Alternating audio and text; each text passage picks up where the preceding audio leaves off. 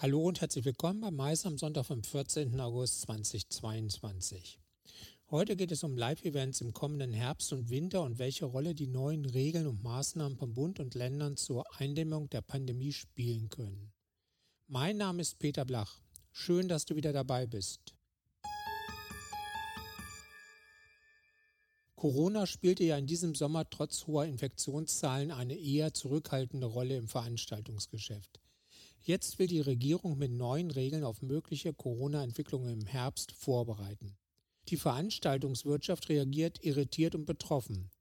Warum das so ist und welche Konsequenzen drohen, hat uns Marcel Feri, Vorstand bei der TSE AG in Berlin, im Gespräch erläutert. Wie haben sich die letzten Monate für TSE entwickelt? Also wir hatten äh, bis in den März äh, Kurzarbeit. Danach sind wir aus der Kurzarbeit rausgekommen und ähm, der April war noch sehr ruhig. Wir haben, sage ich mal, ein wenig äh, auch wieder Arbeiten geübt. Und äh, ab Mai äh, brennt die Luft und äh, es ist eine richtige Veranstaltungswand und wie alle anderen haben wir halt unfassbar viel zu tun. Es ist schwierig, die Jobs zu besetzen und wir haben auch äh, viele Jobs äh, abgesagt. Und dann ist so ab Mitte Juli, Ende Juli ist ruhiger geworden. August ist auch ein bisschen ruhiger. Ende August äh, geht's wieder richtig los und September wird's nochmal richtig, richtig viel werden. Die Bundesregierung will mit neuen Regeln auf mögliche Corona-Entwicklungen im Herbst vorbereiten. Was ist geplant und wie könnte sich das auf die Veranstaltungswirtschaft auswirken? ist leider vollkommen ungeklärt, ab welchen Parametern, Inzidenzen, Auslastung der Intensivstation ist es nicht definiert, äh, können halt äh, mit einem Landtagsbeschluss kann, können dann halt wieder äh, Kapazitätsbegrenzungen und Abstandsregeln verfügt werden. Und das ist, äh, glaube ich, für die Branche ein Riesenproblem, weil äh, man damit halt keine Veranstaltung mehr planen kann und äh, auch keine Veranstaltung langfristig halt angeht, weil äh, wir wissen alle, mehrere Monate äh, Vorlauf und ich bestelle ja jetzt keine Halle für den Dezember und äh, buche ein Event und beauftrage einen Dienstleister und so weiter und so weiter, wenn ich nicht weiß, ob ich das zu 100 Prozent machen kann oder nur zu 50. Und äh, deswegen tue ich halt lieber nichts. Und das Gleiche gilt halt für Weihnachtsmärkte, äh, also die ganze Bandbreite. Und das ist die eigentliche Katastrophe, in diesen äh, geplanten äh, Gesetz und die ganze Energie muss halt jetzt darauf gerichtet werden, zu verhindern, dass es die Möglichkeit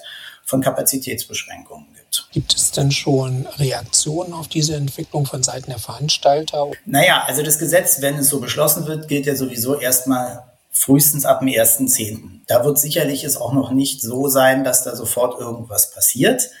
Äh, aber äh, das wird dann im Laufe des Oktobers kritisch werden. November, Dezember und das äh, Folgemonaten im Jahr wird es umso kritischer werden.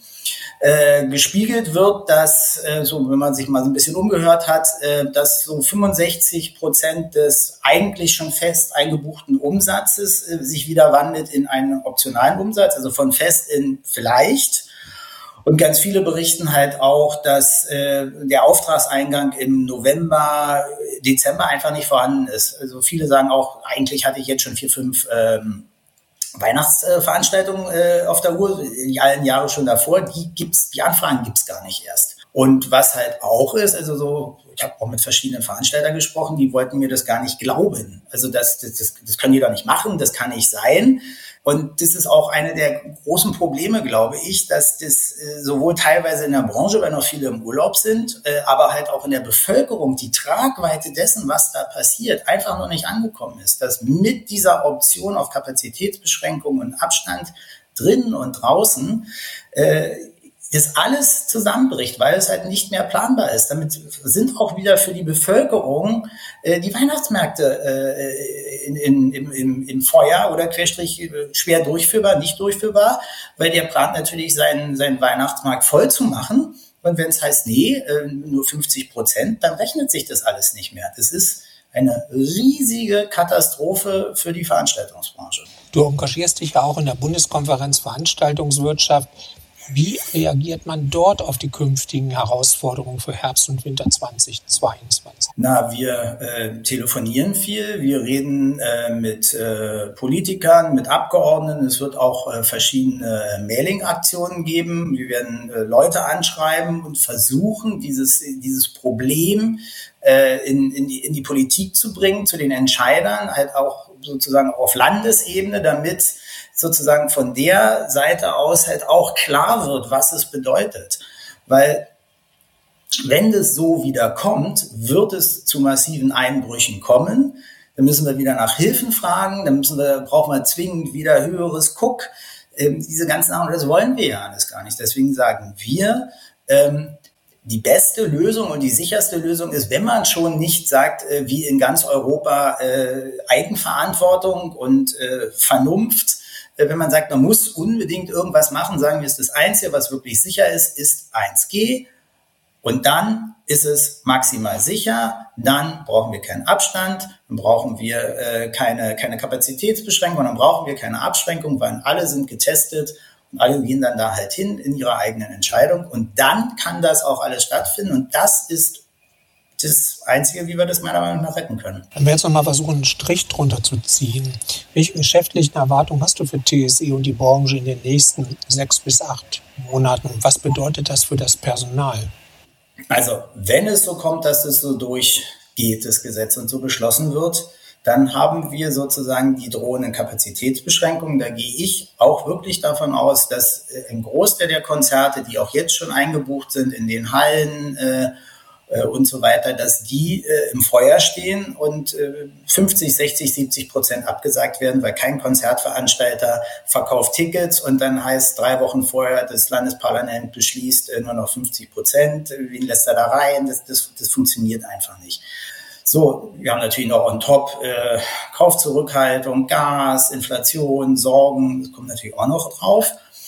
Und ähm, das ist natürlich dann auch äh, für die Freien äh, ein Riesenproblem, wenn das halt wieder alles so eingeschränkt wird. Und deswegen gilt es zumindest einen Teil, den wir beeinflussen können als Bundesrepublik Deutschland, Querstrich vielleicht auch ein bisschen als Branche, zu verhindern. Das sind diese in Europa einmaligen Ansätze zur Bekämpfung von, von Corona. Und das ist ja auch ein Riesenthema. Manche von den Jungs sagen halt auch, du, dann gehe ich im Ausland touren und äh, Südamerika ist auch schön. Und es hilft natürlich äh, nicht, die Leute in der Branche zu halten in Deutschland. Und auch ich als große Messe oder Kongress, wenn ich jetzt irgendwas für einen Januar oder Februar plane, dann denke ich mir, boah, Berlin oder Barcelona, dann nehmen wir doch mal lieber Barcelona. Die werden da nichts einschränken. Und dann das ist halt doof für den Messe- und Kongressstandort Deutschland. Das ist ein Riesenproblem, ist auch ein riesiger Wettbewerbsnachteil. Das ist, es gilt es zu verhindern. Und alle müssen das halt bemerken und auch halt hier in der Branche und es müssen halt, es muss halt auch weiter erzählt werden, dass das nicht nur auch uns betrifft, sondern wie gesagt, der Weihnachtsmarkt, all diese Dinge, der Kirmes, der dann noch der Weihnachtskirmes, da wird es überall enden. Sage ich vielen Dank an Marcel Ferry. Vielen Dank, Peter.